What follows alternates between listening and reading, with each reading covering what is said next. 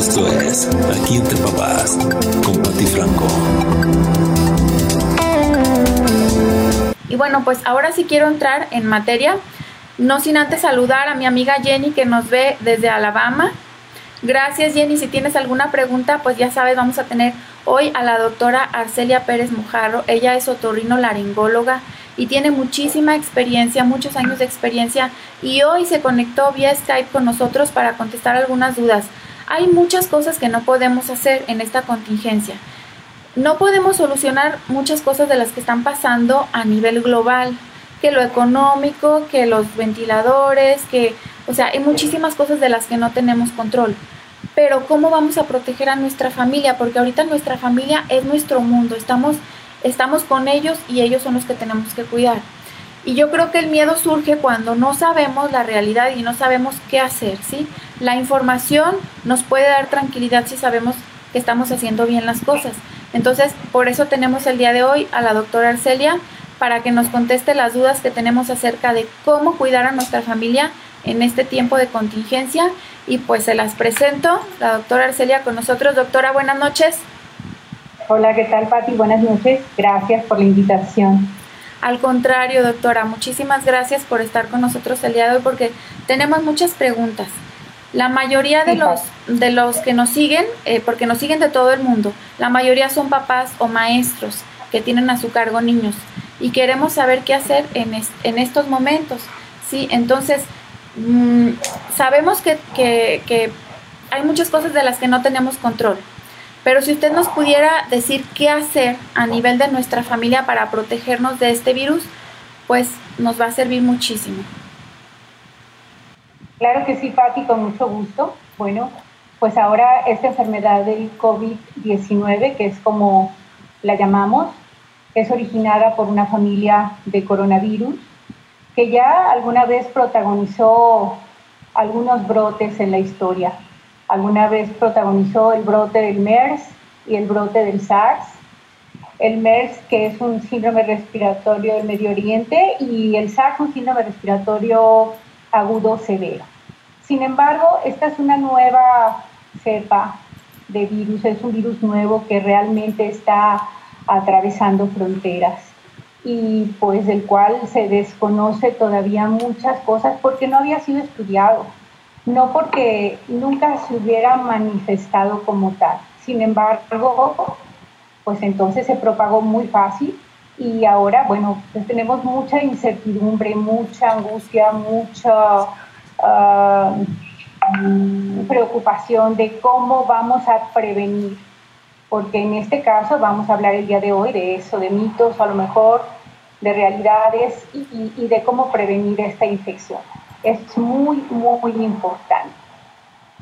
Doctora, es muy, muy contagioso según hemos visto. Eh, si un miembro de la familia tiene que salir por algún motivo. Ok, okay vamos a entonces, con respecto a lo que tú preguntabas, ¿cómo proteger a su familia? Bueno, en este caso, los expertos en, en, en este tipo de situaciones, en este tipo de epidemias, nos sugieren quedarnos en casa porque es primero, en primer lugar, es evitar el contagio, evitar, el evitar el contacto con otras personas para no transmitirnos el, el virus. Eso es lo primordial.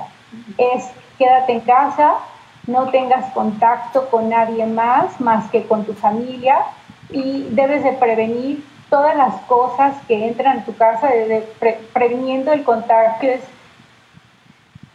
eh, eh, manteniendo rincones, superficies y todo lo que entra a tu casa.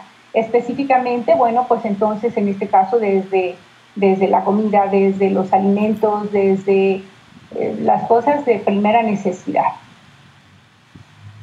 ¿Y ahí cómo le hacemos, doctora? ¿Sale el miembro de la familia que va a hacer las compras? ¿Qué hacemos antes de que entren a casa? Lo primero, en este caso, todo integrante de una familia debe estar siempre con las manos limpias, lavarse las manos. Vamos a suponer que vienes de la calle, tú eres la única que puede salir a comprar el súper o hacer el, el, mandado, tienes que llegar a tu casa, lavarte tus manos por aproximadamente 40 o 60 segundos con agua y jabón, como la, la técnica de lavado que nos explican todos los días en la televisión. Hay mucha gente que se pregunta, oye, ¿el secarlas con el aire caliente es suficiente para matar el virus? No, tienes que lavar tus manos con agua y jabón, es el principal elemento para matar el virus. Y enseguida, si puedes untar un poquito de gel de alcohol a 70 grados, mm, en adelante, a 70%, perdón, en adelante, no, no menos de, de ese porcentaje de alcohol. Lo puedes utilizar y en tu casa es siempre no, procurar no tocar tu nariz, no tocar tu, tu boca, no tocar tus ojos, porque pues es una vía de acceso de entrada del virus solamente. Todo lo que tú toques, todo lo que entre a tu casa debe de ser uh, previamente eh, sanitizado, limpiado, vamos a hacer, es tan fácil hacer las cosas en casa, simple y sencillamente utilizando una botella, un litro de, agua diluirle 50 mililitros de cloro y utilizar un paño limpio, una jerga, alguna toallita de microfibra bien lavada con agua y jabón y luego mojarlo con cloro y luego limpiar las cosas que se van a introducir a tu casa. Hay que limpiar las superficies, hay que eh, procurar limpiar cada uno de los elementos que utilizamos durante todo el día para hacer alguna actividad. Doctora, entonces sería un litro de agua y 50 mililitros de, cloro. 50 mililitros de, cloro en un litro de agua. Lo ponen, bueno, yo lo tengo muy práctico en un atomizador. ¿Me pasa esta botella del atomizador, por favor? En una botella como esta, en una botella como esta que es de un litro, ponemos un litro de agua, agua natural, y le ponen aproximadamente 50 mililitros de cloro, que equivale más o menos a tres cucharadas soperas. Lo dejas ahí, tomas cualquier, cualquier paño que utilices en tu casa, después de que lo lavaste con agua y jabón, es muy fácil aplicar la solución al pañito y por ejemplo, vamos a suponer que yo tengo aquí cajetas que vienen basadas de Tepatitlán, es limpiar cada uno de los elementos que se introduce a tu casa, ¿ok? Muy bien. Tú vuelves a. Cada una de las cosas que vas a introducir a tu hogar hay que limpiarlas previamente. Eso es lo principal. El lavado de manos, la limpieza de los productos que entran a tu casa. Otra de las cosas importantes es Coloca en la puerta de tu casa un tapete y encima de él una toalla viejita, rota, algún paño, alguna tela que tengas que ya no te sirva, por supuesto que sea absorbente. La dejas, la previamente preparas en una cubeta agua, jabón y un poquito de cloro, metes, sacas, exprimes, la dejas ligeramente húmeda, la pones sobre un tapete para que no escurra y ahí cada miembro de la familia que sale a trabajar, en este caso el que tenga que salir de casa, entra y pasa sus plantas de sus zapatos sobre esa superficie previamente mojada con agua, jabón y cloro.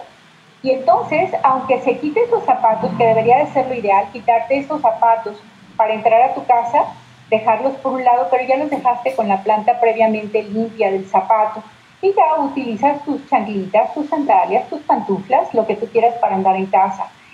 Si es el papá quien tiene que salir o mamá la que tiene que salir a trabajar o de su hogar, por indispensable que sea esa salida, pues lo tiene que hacer, tiene que llegar a su casa, lo ideal es quitarse la ropa y esa ropa que se retira, inmediatamente ponerla en, en una cubeta que tú tengas específica para esa ropa sucia, una bolsa de plástico llevarla a la lavadora y lavarse inmediatamente.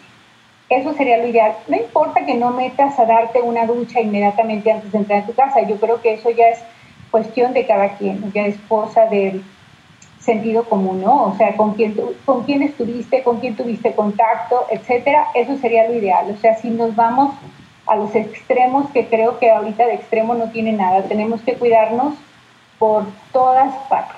Eso sería una de las cosas que para mí sería primordial. Y otra de las cosas que yo veo que, que hacen mucho es el uso del cubrebocas. El uso de cubrebocas está de pensarse, es así como una especie de protección mm, superflua para muchas gentes, de esta cierta tranquilidad de traerle cubrebocas. Pero en este caso, quieres usar un cubrebocas y, y el, la persona que trae el cubrebocas, pues está todo el tiempo jugando con él, ¿no? Lo toma de la parte del centro, lo baja, si quiere hablar algo, y luego, ay, perdón, es que voy a estornudar, y se lo coloca, y es que no te quiero contagiar, vuelve a toser y se vuelve a jalar el cubrebocas. Y estas manos ya van contaminadas completamente, si él trae el virus, pues contaminada y todo lo que sigues tocando está contaminado. La gente no sabe que lo debe retirar de aquí y volver a colocar otra vez en la oreja si son de ese tipo. Los cubrebocas de alguna manera nos dan cierta sensación de protección, pero que de protección no tiene nada. Eso únicamente lo dejamos para los pacientes que ya están diagnosticados o tienen algo como con la enfermedad del COVID-19 o tienen algún síntoma de la enfermedad de COVID-19, que ahorita los podemos mencionar, o están cuidando a un enfermo con los síntomas de COVID-19 o están dentro de un hospital o trabajan dentro de un hospital. Doctora, en este caso, si estamos en un lugar donde hay mucha gente, eh, sería ahí, eh, por ejemplo, no sé, que se tenga que subir alguien al camión, al metro, ahí sí sería conveniente que se ponga el cubrebocas. No, no, no necesariamente. O sea, el paciente que, la persona, perdón, la persona que debe usar el cubrebocas es aquella persona que tenga sintomatología.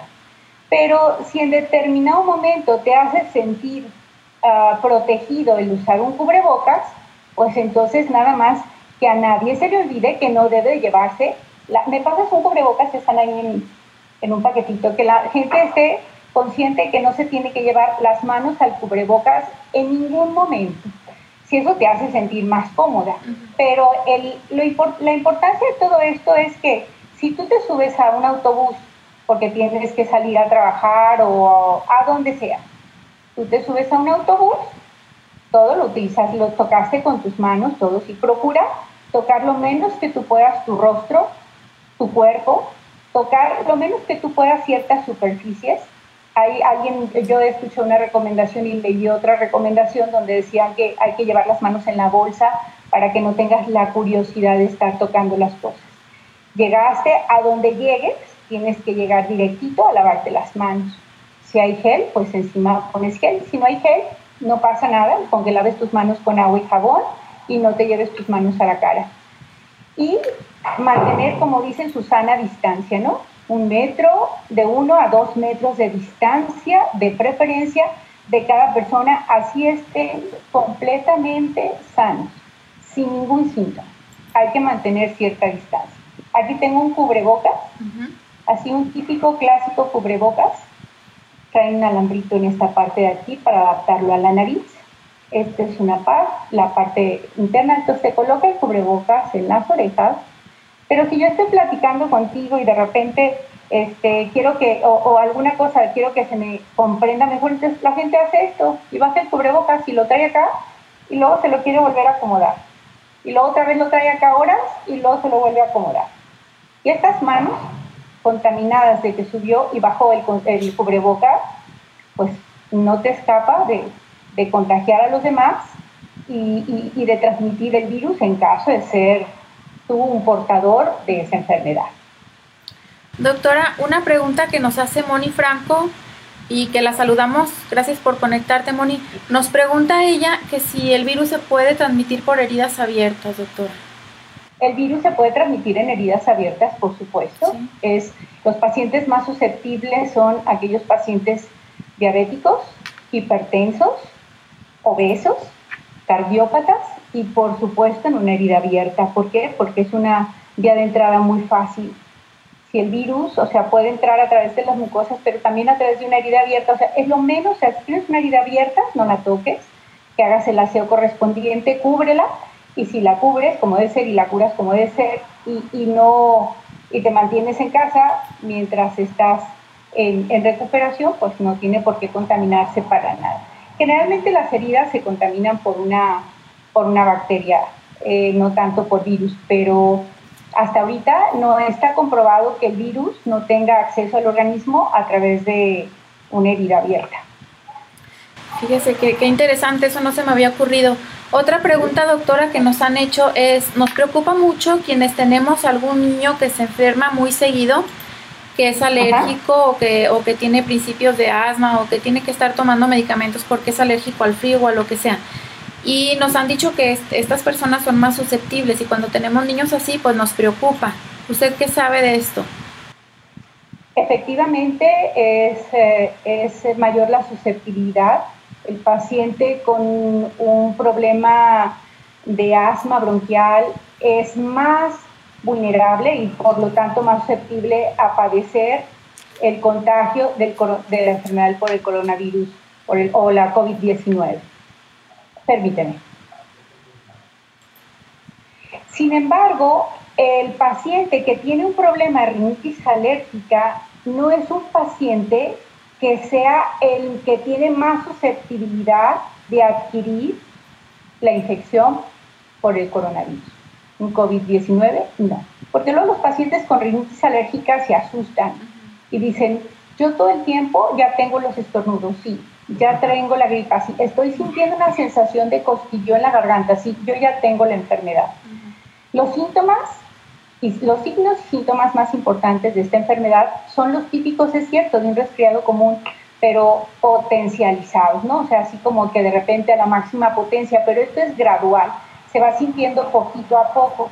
¿Qué es esto? El dolor de garganta, pero es un dolor de garganta importante, una cefalea importante, fiebre arriba de 37.8, accesos de tos seca, dolor importante del pecho al toser, el paciente tiene mialgias y altralgias, bueno, dolores musculares, dolores articulares, y una característica muy común que se ha encontrado en estos pacientes es que tienen anosmia, ageusia, es, no huelen, no perciben olores ni sabores.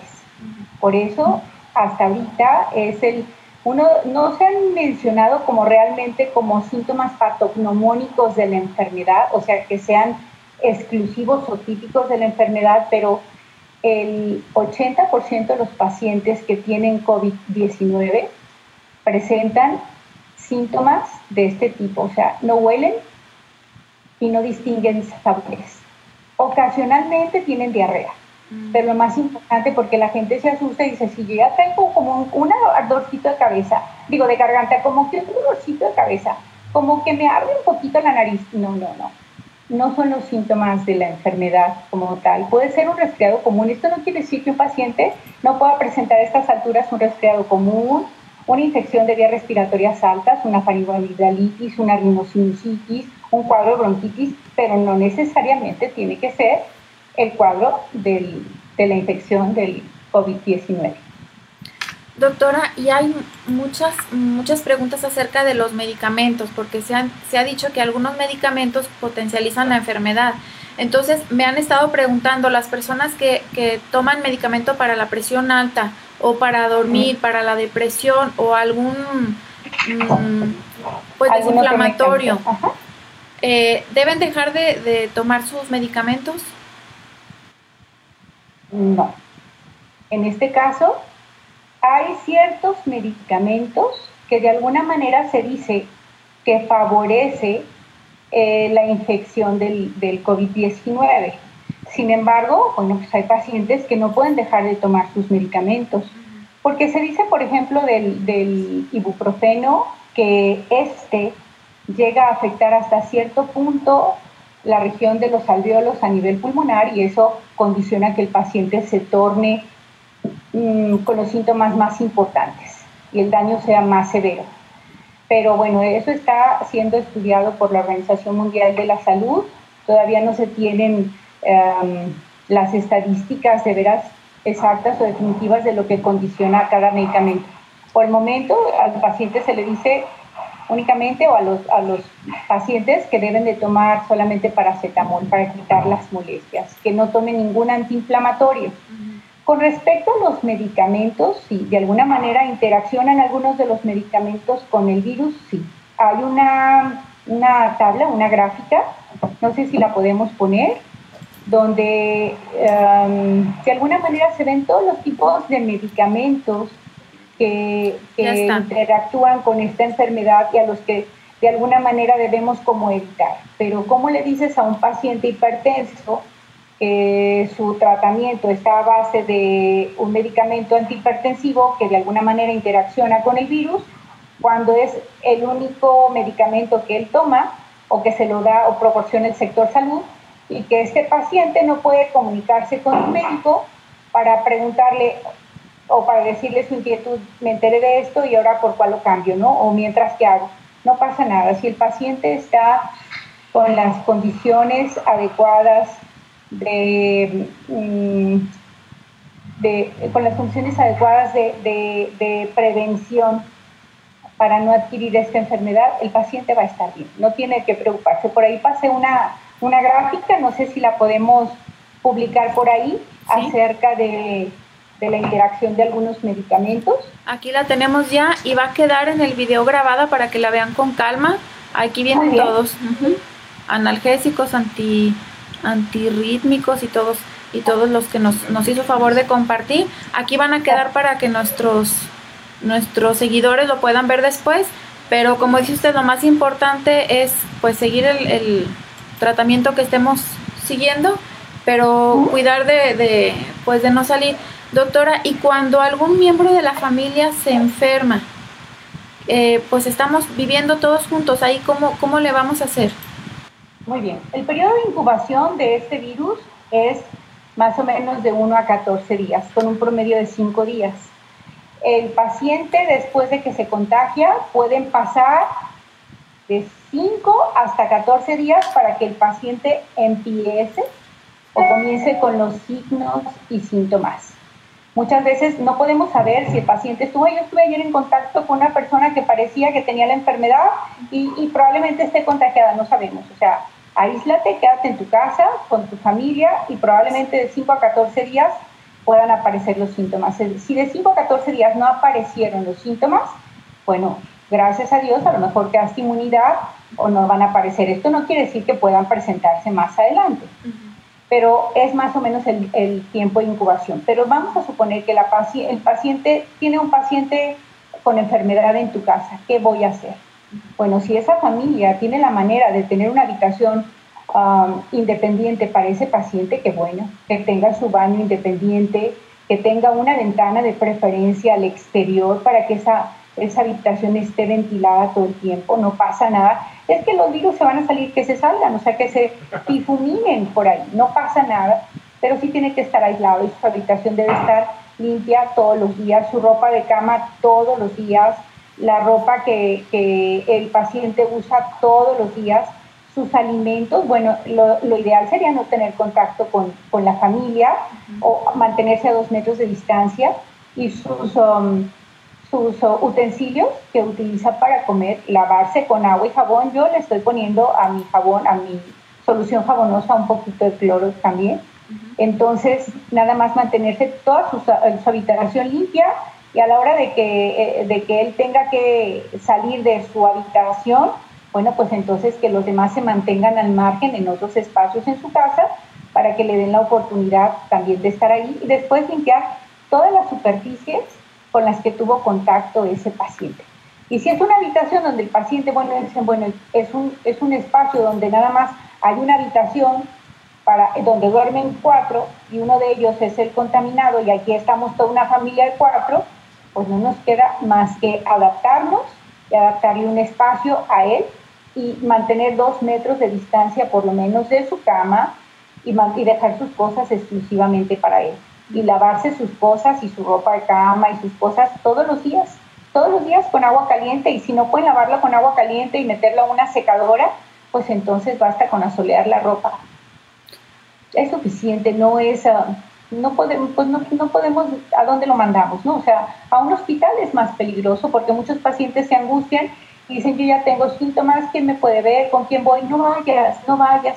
No es que estoy empezando con un dolorcito, quédate en tu casa, empieza todas las medidas que, sean em, mm, indicadas por los vecinos, por los amigos, por los familiares, que haz tecitos de agua caliente, que tómate un té verde en las mañanas, que hagas gárgaras tres veces al día con bicarbonato y vinagre y unas gotas de limón. Puedes hacer lo que tú quieras. Hasta ahorita la Organización Mundial de la Salud no ha demostrado que alguna de estas cosas puedan barrer con el virus o puedan eliminar al virus, pero de alguna manera nos hacen sentir más tranquilos. Precisamente sobre eso le iba a preguntar, doctora, eh, la vitamina C o los compuestos mm, con retinol mm, tipo ah, esta marca ya este que tomamos como en la temporada de invierno esas ampolletas nos sirven para para ser menos propensos a esta enfermedad. Ok. En este caso, bueno, algo que, mencionamos es que toda la, se me pasó mencionarles es que cuando aislamos a un paciente con la enfermedad, el resto de su familia, los que viven en la misma casa, independientemente que tengan o no la certeza de tener la enfermedad o no tenerla, tienen que mantenerse por responsabilidad en la casa junto con el paciente en cuarentena. ¿En cuarentena qué es? Por lo menos un mes no salir de su casa ni estar en contacto con nadie más. Entonces, eso es lo más importante. En cuanto a los medicamentos, de alguna manera todos los medicamentos que son hasta cierto punto antioxidantes eh, favorecen el, que el paciente se sienta mucho mejor. Pero a un momento no existe ningún medicamento específico que sea para prevenir o para tratar el COVID-19, ninguna aunque hemos visto que en las redes sociales se ha manejado la información sobre varios medicamentos, mm, no nada más se han mencionado los medicamentos como eh, la, vitamina, la, combinación de vitamina A, C y D o la vitamina C sola, sino que en las redes sociales, no sé si llegaron a ver alguna vez también que se publicó que el antiviral, que es el, interferón mm, alfa 2B, estaba en Cuba, estaba siendo utilizado en China para curar esta enfermedad, pero hasta la fecha no existe ahorita ningún medicamento específico que sea recomendado por la Organización Mundial de la Salud como para prevenir o como para tratar la enfermedad por ese virus. Así es. Doctora, por último, una pregunta que nos ha llegado. La vacuna eh, de la influenza, la que pues cada año eh, este, nos recomiendan que se aplique. ¿Esa nos protege en alguna medida contra este virus? Eh, ha sido una, una pregunta que se ha hecho muchísimo, tiene mucho la, la gente esa inquietud. Las vacunas que se aplican para las enfermedades como la neumonía o, perdón, o, el, o la influenza, este, si tiene alguna protección por el, contra el coronavirus. En realidad las vacunas contra la neumonía y la influenza no brindan ninguna protección contra el COVID-19. El virus, este es un virus nuevo y es un virus diferente. Este es un virus nuevo, es un virus diferente para el que todavía no se encuentra su propia vacuna. Van a faltar, no sé, meses todavía para que se pueda encontrar, pero no, no existe todavía. Ningún, no te protege, perdón, es la pregunta, no te protege la vacuna de la influenza contra la enfermedad del COVID-19. Doctora, tenemos, si ven ustedes que tenemos algún problema por ahí con la transmisión, es que recuerden que ya nos están empezando a racionar un poco el internet porque pues todos queremos estar conectados al mismo tiempo. Entonces si ven que se baja la, eh, de repente el audio o algo falla es por este motivo. Doctora, ya para terminar, nada más, nos mencionó usted el lavado de, de la ropa y ponerla en la secadora o ponerla este, a que se, a que le dé el sol. Esto es indispensable o este, o el virus se muere con el agua y jabón. El virus se mata, si se muere por completo con agua y jabón, es suficiente. Si tú no tienes posibilidad por el lugar donde vives de asolear la ropa, no pasa nada, el virus se muere con agua y jabón. Si tú tienes la posibilidad de meter, por ejemplo, las sábanas y las ropas de un paciente enfermo con COVID-19 a una secadora, hazlo. O sea, no pasa absolutamente nada, al contrario, es mucho mejor, pero mm, mm, se muere con agua y jabón, es suficiente. Yo veo que la gente ah, hace filas muy largas por conseguir el alcohol y por conseguir el ISOL. El ISOL es cierto, es muy efectivo para matar el coronavirus, o sea, no sé si esta familia nueva de coronavirus, pero bueno, es efectivo para el coronavirus.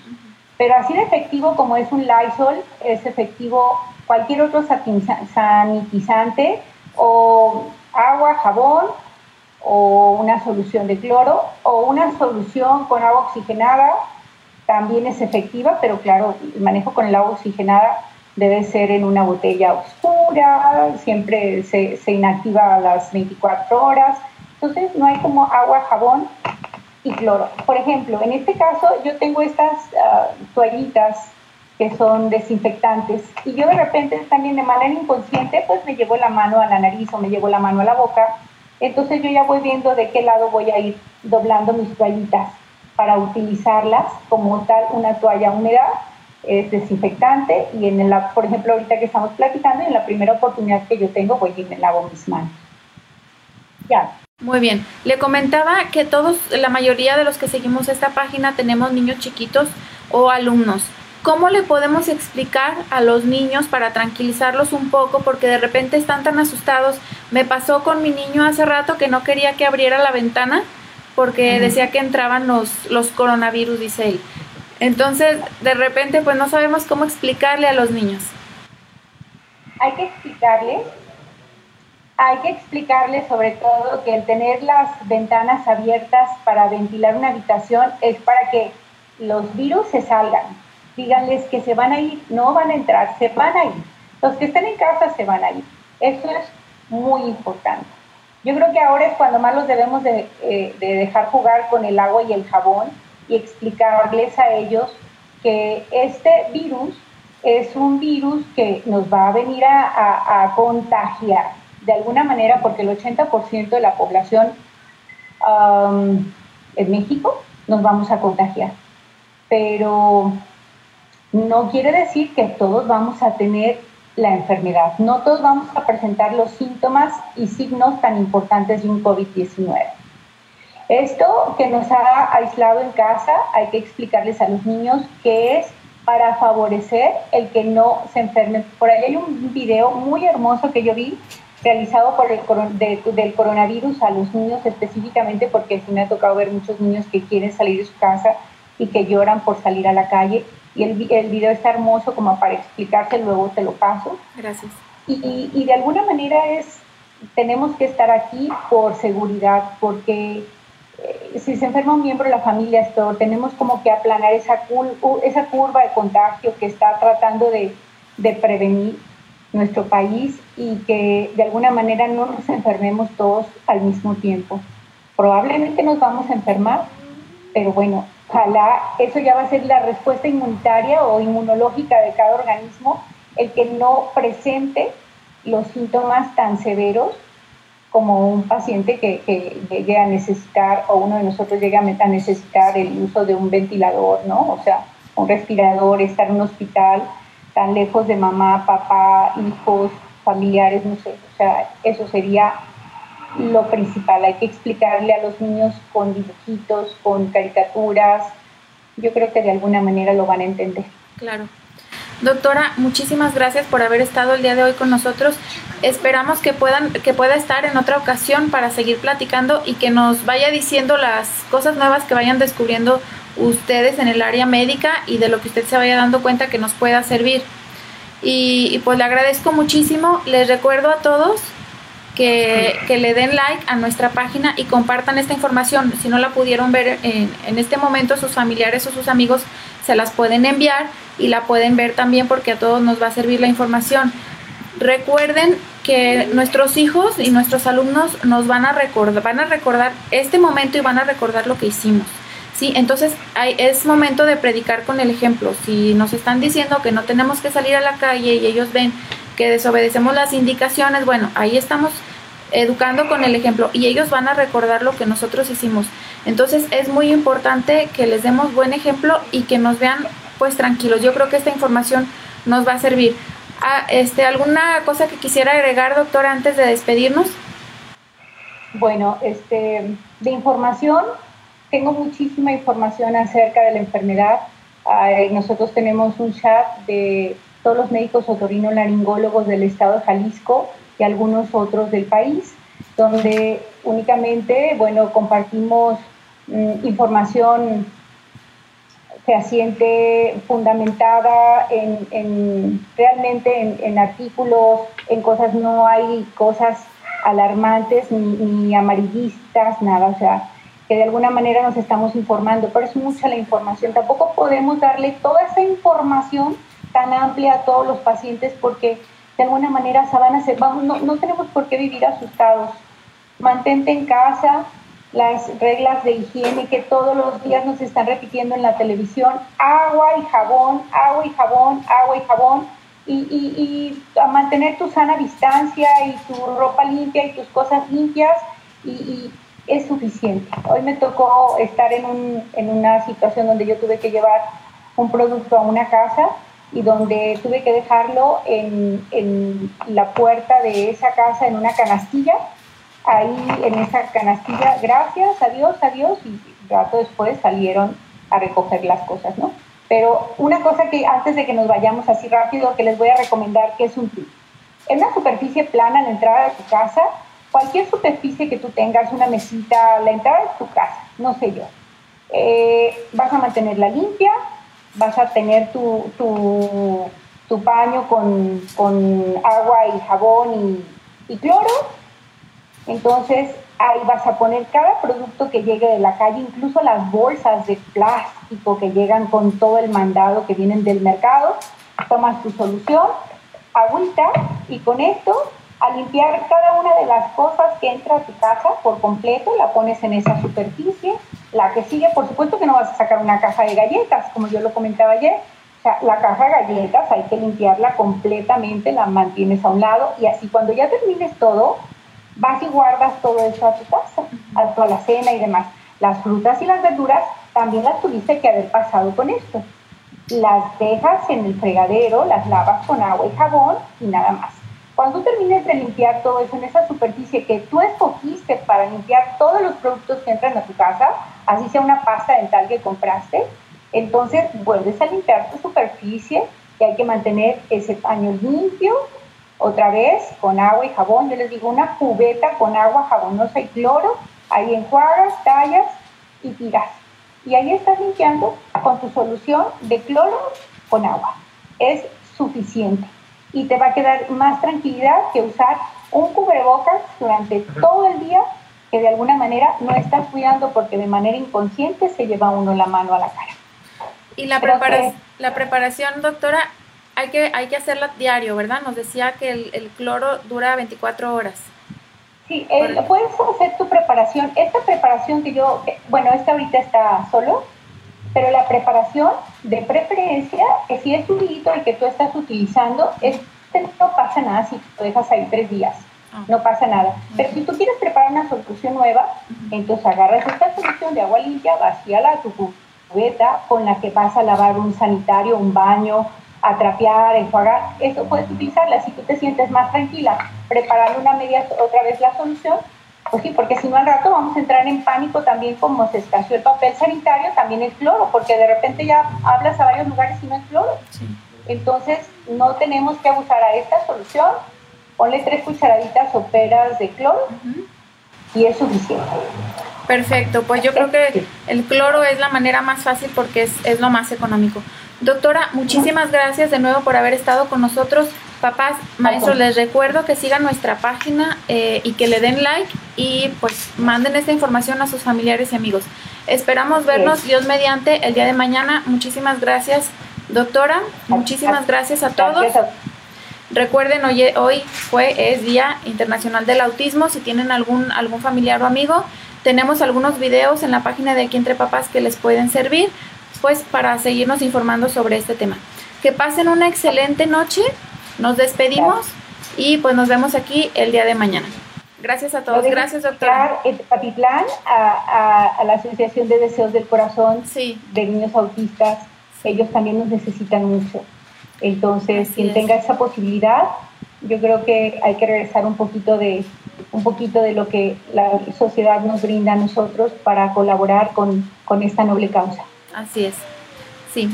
Muchísimas gracias, doctora, y muchísimas gracias aquí A, mi técnico que me está ayudando todo el tiempo. Nos vemos Dios mediante el día de mañana. Esto es Aquí entre papás con Pati Franco.